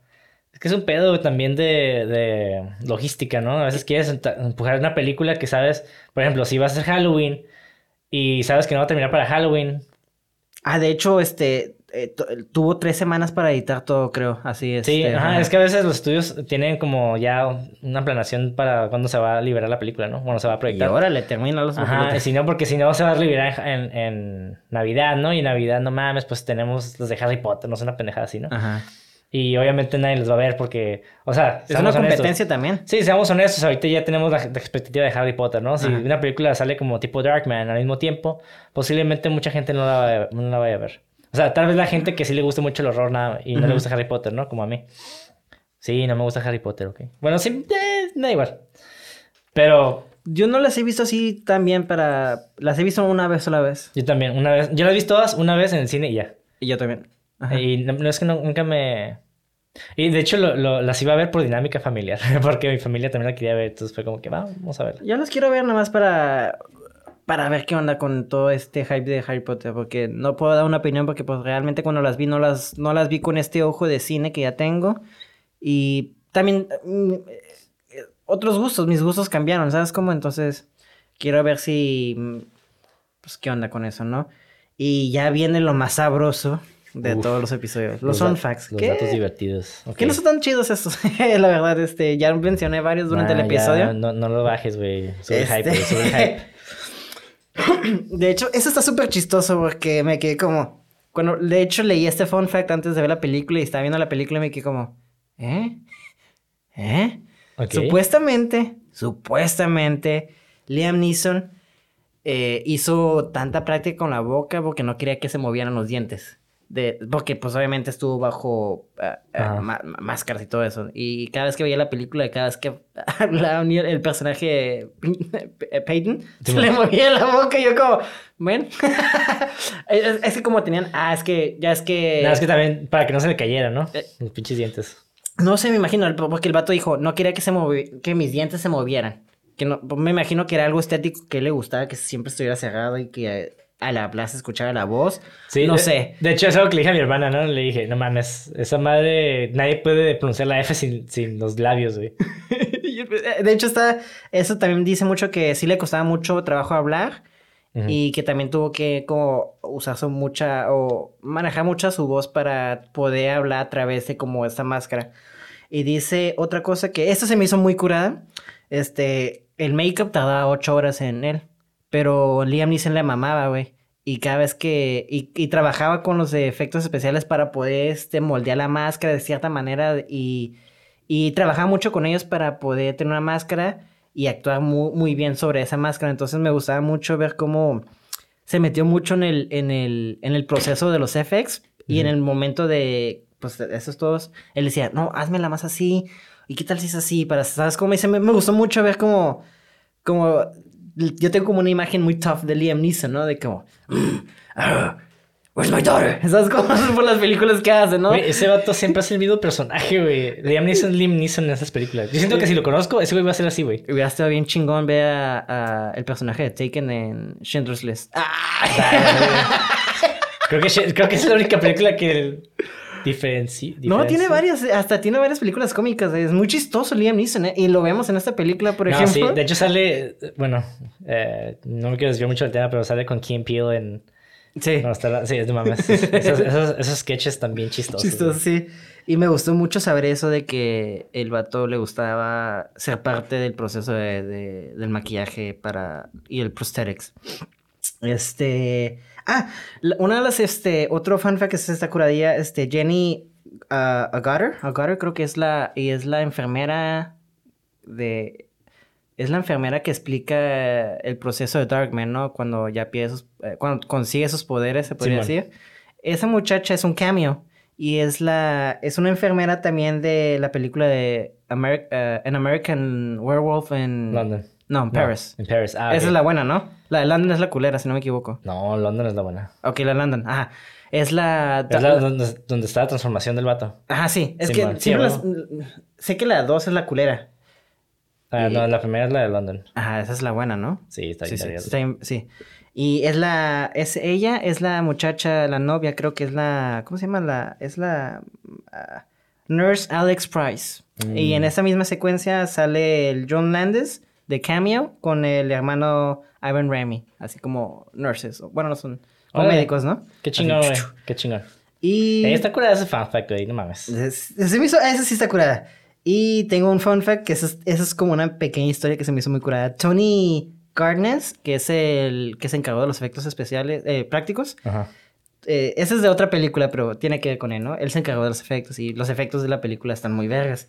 Este, eh, tuvo un, un pequeño problema con, con, con la ley, con la autoridad de Estados Unidos, porque hizo una película que se llama The Three Kings con... George Clooney. George Clooney, Ajá. Jamie Foxx, si no me equivoco, y otra persona. Eh, No la he visto yo, pero sí lo ubico. Hay una Oh, parte, la ves un chingo, no me acuerdo. hay una parte donde disparan, le disparan a alguien, ¿no? Ajá. Y la bala atraviesa el cuerpo. Esa madre era tan real que lo que la policía de Arizona lo, lo investigó a Tony No porque mames. creían que usaban un cadáver de la calle para grabar esa escena y el vato tuvo que sacar salir y él y explicar el proceso de cómo creó ese efecto para que no metieran a la cárcel y ese no ha sido el único vez que ha hecho eso previamente en sus early years de trabajo también le pasó algo similar Ok. entonces está súper curada ver cómo alguien hace. Eso es lo contrario a lo que siempre decimos de cuando haces un buen trabajo y no te reconocen. Aquí sí hizo un buen trabajo y que todos se quedan. Óyeme, esto es muy. es- esto está muy bien hecho para que sea fake. Sí. De hecho, eh, bueno, hace poquito vi la película de Drive otra vez. Pero por primera vez. está muy buena, güey. Sí, no- yo no la he visto. Eh, no sé por qué me resistí tanto a verla, güey. Pero está en vergas, güey. Pero hay una escena donde el, el héroe va caminando lleno de sangre, güey, eh, en los estudios. Y nadie le dice nada porque, pues, está- la gente está acostumbrada a estudios a ver cosas así, güey. Y me quedé a la verga. O sea, es la parte contraria, ¿no? De que en el mundo real algo, algo ficticio puede ser como muy real. Ajá, exacto. Sí, sí, sí. Y, y pues de hecho lo vemos en este, en esta película, ¿no? Este. Simón. cosas que no son nada real, son muy real. Porque Sam Raimi te lo presenta de una manera muy. Muy fresca, este, muy rítmica en el sentido de muy. Porque la película tampoco dura mucho, güey. Va así, güey. O sea. Ajá, sí, se, siente corta, de hecho. De hecho, ajá, en ningún, en ningún momento me sentí como que, o no sentí que tenía que mover mis nalguitas, güey, no vi mi reloj, mi celular más bien, güey, para ver la hora, ¿sabes? Como, en cuanto la puse, la acabé y me quedé, ah, está muy corta, o no sentí el, no sentí el peso del tiempo, y pues te vuelvo a repetir, eso se lo damos por el ritmo que maneja Sí, güey. Raimi, Ra- Raimi de una manera muy sabrosa. Y antes de cerrar, me gustaría, ah, ¿qué quieres decirlo? Sí. De hecho, el, bueno, mucha gente, obviamente los fans saben quién es Bruce Campbell, ¿no? El, el, el actor. Ah, ese es el último fan fact, discúlpame.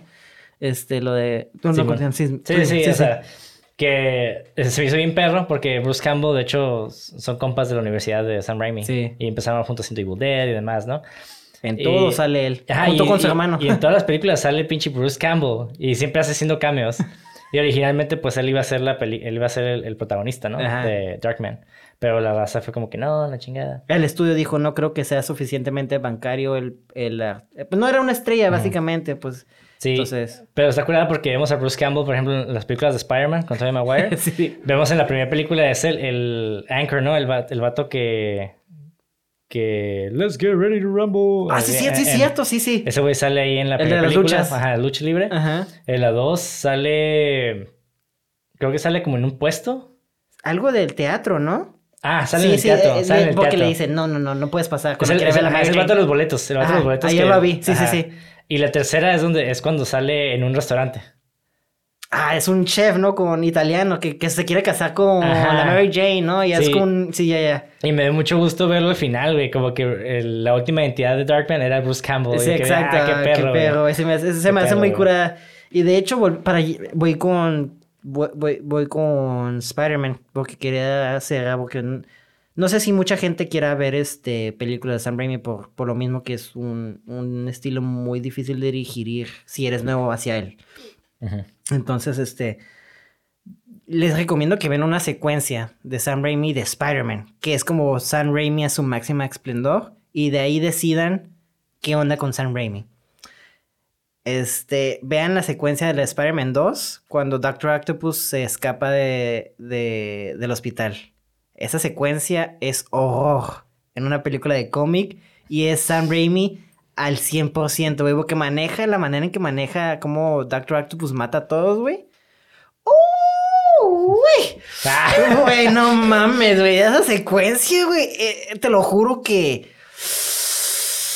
sí, está muy chingo. está bien De verga. hecho, las primeras dos películas de Spider-Man me gustan un putero, güey. Sí, güey. Un putero, güey. La Y- tercera, ah, ya. Tal vez nunca hablar- hablaremos de eso, pero está muy culera la tercera, güey. Eh, igual la disfruto, estudio. igual la disfruto, pero. Pero. ah, Es- bueno, no. El Sandman se me hizo el personaje más innecesario del mundo. Pero bueno, este, les digo que vean esa secuencia porque es Raimi a su max esplendor, es us- usando todas sus técnicas, todas sus, pues todos estos juguetes que se le conoce a Sam Raimi, ¿no? Y les digo que vean esa secuencia para Oh. que, ¿eh? Sa- ¿Sabes qué? También había un actor, güey. eh, se me olvidó su nombre, güey. Pero el actor que salía. No sé si han visto la de Twister o en español se llama Tornado. Sí, la película. donde sale la vaca volando, ¿no? Simón. ah, pues el actor de Twister, ese güey, el principal. Ajá. Ese güey se enteró de las audiciones para Darkman. Ah, Bill Pax, ah, Paxman. Simón, Paxton. De hecho, se emputó con Liam, Liam Neeson, porque ese güey le dijo a Liam, ese güey le dijo a Liam Neeson y Liam Neeson le robó el rol, güey. Sí, cierto, es, sí, cierto, güey. Ay, qué bueno. Sí, sí lo había leído, pero no lo apunté, güey. No mames, porque de hecho, ese es otro fun fact para ti, güey. El Gary Oldman estaba en, estaba. Lo querían para Darkman, viejo. Fue considerado y el Bill Paxman. Y luego el Bill se emputó y no le habló a Liam Neeson por meses, güey. Simón. Pues imagínate, güey, hija de eso. Pues sí, es como cuando andas. Es tu mejor amigo, anda con tu ex, ¿no? Simón. Eso no sé. No, no, tal no, vez tampoco. así, no, pero- pero- pero- Algo similar. Pero, pues, ¿no? te, robó el, jale, güey. ¿Quién sabe Sí. cuánto le pagaron? Te robó Sí. una chingo de feria, güey. Es un chingo de feria. Porque ese fue como la película, no diría que impulsó a, a Liam Neeson, pero sí fue un gran impulso Sí, a su pero carrera. tal vez efecto mariposa. Ahorita tal vez la de Taken fuera Paxton. Ah, por el Bill Paxton. Ah, mira, sí cierto, él salió en, en Nightcrawler. Ahorita que lo Ah, es cierto. Es cierto. Salió Nightcrawler como actor Que ya murió, güey. ¿Se murió? Ya, ya murió, güey, hace como unos añitos, güey. Ah, no, no sabía, güey. Sí, de hecho estaba haciendo una serie cuando murió de Training Day, güey. Estaba haciendo la serie no de Training Day. No sabía, güey. Y es el único personaje que ha sido matado por Predator, Alien y Terminator. Nice. Game over, man. Y con eso terminamos. ¿En dónde nos pueden escuchar este eh, Ricardo? Ah, claro. Síganos en redes sociales como cine666.mpg, en YouTube como cine666. A Follow mí, that shit. a mí me pueden encontrar en Instagram o Facebook como Monty de André. ¿Y a ti cómo- qué tal? ¿Cómo te También tienes una de foto, ¿no? Ah, también en Instagram pueden encontrar eh, Monty de Foro. Más que nada ahí este, pongo trabajo de fotografía. Vean su lado artístico. Mi lado artístico. Bueno, en los dos pongo fotografía, pero no sé, ahí como que me gusta poner 16-9. no, síganlo, tiene fotos muy vergas, este, es muy buena, es muy fotógrafo. Y a mí me pueden encontrar como Levago con doble G y guion bajo eh, al final, obviamente. Eh, Sí. Y ya, este. Pues con esto dejamos Darkman. Vean sus influencias también, como The Elephant Man. Muy chidas, por cierto. Vean Las películas clásicas de, de Y, terror. y estuvo, está chistoso porque... Ah, quiero decir dos cosas más. Ah. Está chistoso porque funciona como contraparte, ¿no? De la película que hablamos la vez pasada, que fue la de... De Blood and Black Lace. Ah, el Rorschach, eh, el personaje. ¿no? también está Rorschach, el personaje, y como que hay mucha correlación, ¿no? Sí, sí, sí. Con ese tipo de cine a este. Es el mismo diseño, básicamente. Ajá. Ah, y se me olvidó decir algo. ¿Te acuerdas? Digo, en el capítulo pasado, yo pendejamente no, no traje la historia ni nada, pero no es como que surgió en el momento, cuando hablé de Perséfone y Hades. Ujú. Ah, bueno. No, no era Hera la esposa de Zeus. O sea, Sí, es la- no, sí era la esposa de Zeus, Ajá. pero no era la esposa de Zeus que yo decía. Ah, ok. Era la hermana de Zeus, que era Demeter. Ah, ella es la que se emputó, ¿no? Ajá, ella es la que... Estoy chistoso porque yo asumí que era la esposa en el momento, Ajá. cuando lo leí hace mucho, Ajá. porque pues obviamente Zeus tiene relaciones con Demeter. Pues tiene relaciones con todo, güey. Zeus se Pues coge sí. todo lo que te se mueva, güey. Sí, pero no sé, yo como inocentemente cuando lo leí, así, no, Ah, ya ni me es- acuerdo. Zeus es fiel. Ajá. Está casado. No, no, no, sí, pero como que no pensé que fuera incestuoso el pedo, ¿no? Claro. Bueno, tuvo la, la hija con Demeter, que era Perséfone, y Perséfone, pues, fuera que se llevó Hades, ¿no? Ujú. Ese era el único, el único trip. Yo sé que mucha gente que sabe de mucha mitología oyó el episodio pasado y dijo, no mames, no es Hera. ¿Sabes cómo? Pero es que yo me guié con lo de que la esposa, de que era la esposa, lo de que yo pensé que era la esposa de, de, de Zeus el que hizo ese desmadre. Y No, pues dije, "Ah, no, no, Hera". porque era la hermana. ajá, era la hermana. era la Es que también. Hera hace un chingo de desmadre también, porque se emputa de que Zeus a cada rato se esté cogiendo a todo el mundo. Ella se emputa y también hace su desmadre. Sí. Por eso yo también me fui por la pinta de que era ella. Sí, digo, yo no soy estudioso de la mitología. Lo que sé de mitología es porque, por curioso que me metí a internet y... Yo, ten- yo sí antes, güey. Por Sí, eso, por eso, lo, o sea, lo ubiqué poquito, pero... Pero, ajá, uh, pero realmente fu- años ya por no. curiosidad. Ajá. Pues va, este, pues los dejamos y escuchen nuestros otros episodios y hasta la próxima. Hasta la próxima, cine. amigos.